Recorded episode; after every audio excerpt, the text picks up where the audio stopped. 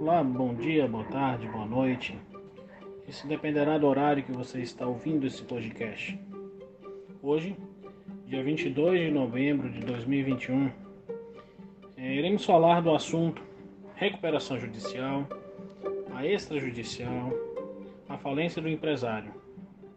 E nosso principal objetivo é trazer um melhor conhecimento para você ouvinte dessa área jurídica. Sem mais delongas, entrou em vigor em janeiro de 2021 a Lei 14.112 de 2020, que trouxe inúmeras mudanças em relação à Lei 11.101 de 2005, ambas tratando da recuperação judicial e falência de empresa.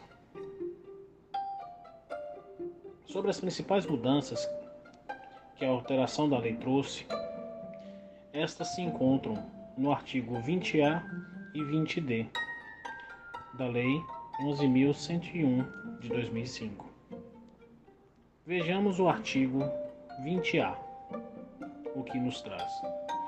A conciliação e a mediação deverão ser incentivadas em qualquer grau de jurisdição, inclusive no âmbito do recurso em segundo grau de jurisdição e nos tribunais superiores. E não aplicarão a suspensão dos prazos previstos nessa lei, salvo se houver consentimento entre as partes em sentido contrário.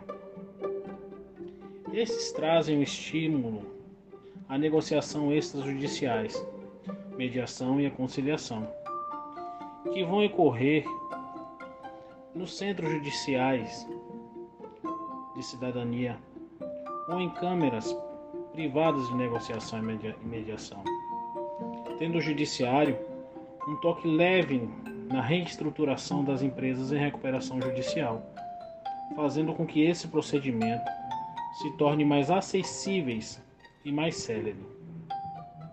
Essa é uma das principais novidades trazida por essa reforma. Esses artigos produzem no direito brasileiro algo que já é tendencioso em todo o mundo, que é a criação do mecanismo pré-insolvência.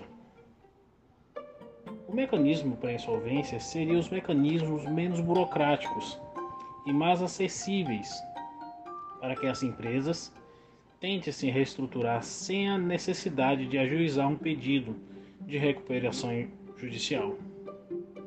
Embora a recuperação judicial seja um meio eficaz para a reestruturação de muitas empresas.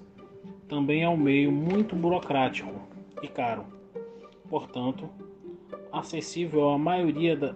É, portanto, não é acessível à maioria das empresas no, no Brasil, sendo que esse mecanismo de pré-insolvência aborda justamente essa problemática. Sobre os efeitos práticos desse artigo, esse mecanismo de pré-insolvência acabam virando um caminho obrigatório até a jurisdição.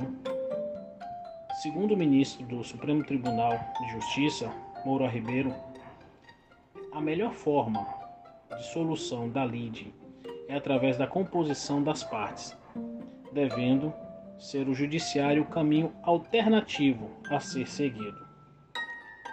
Outra mudança foi que foi em relação atribuição do administrador judicial, que com certeza ganhou mais importância depois da alteração dessa lei.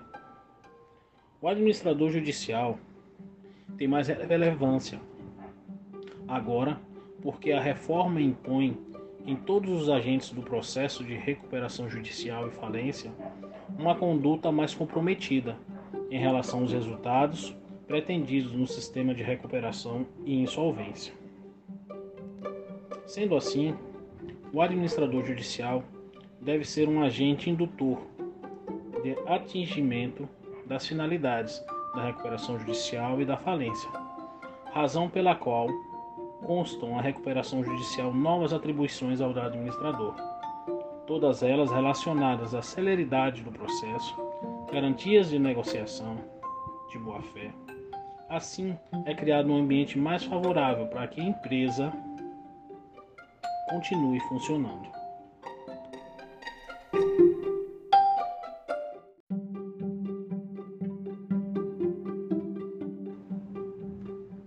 Por fim, um outro destaque da nova lei é o financiamento da empresa em recuperação judicial, inspirada no modelo norte-americano. O artigo 69A da Lei 11.105, durante a recuperação judicial nos termos do artigo 66 e do artigo 67 desta lei, o juiz poderá, depois de ouvir o comitê de credores, autorizar a celebração de contratos de financiamento com o devedor, garantindo pela oneração ou pela alienação fiduciária dos seus bens e direitos, seus ou de terceiros, pertencentes ao ativo não circulante, para financiar as suas atividades e as despesas de reestruturação ou de preservação do valor de ativos. O sistema brasileiro não oferecia oportunidade de financiamento às empresas em recuperação judicial, não permitindo assim a entrada de um novo capital para a possível reestruturação da empresa. Inspirados pelo modelo americano, foi criado então um financiamento próprio para as empresas em recuperação judicial, que é bem-vindo e bem visto pelo mercado financeiro. Por ser um financiamento de baixo risco para o credor interessado, na medida em que o credor que realiza o empréstimo será o primeiro a receber o crédito, caso a recuperação judicial falhe. Desse modo, está sendo criado um novo mercado de financiamento no Brasil, que pode ser muito promissor, trazendo muitos benefícios econômicos e sociais. Inclusive, essa mudança na lei foi motivo de destaque no último relatório de junho de 2021, emitido pelo Banco Mundial, que reconheceu os avanços dessa legislação brasileira destacando principalmente a criação deste financiamento inspirado no modelo norte-americano. Essas são as principais mudanças introduzidas pela Lei 14.112 de 2020. As alterações visam a transparência, flexibilidade e a celeridade no processo de recuperação, visto que são de grande importância, principalmente no atual cenário econômico que o Brasil se encontra, tendo em vista a pandemia do coronavírus.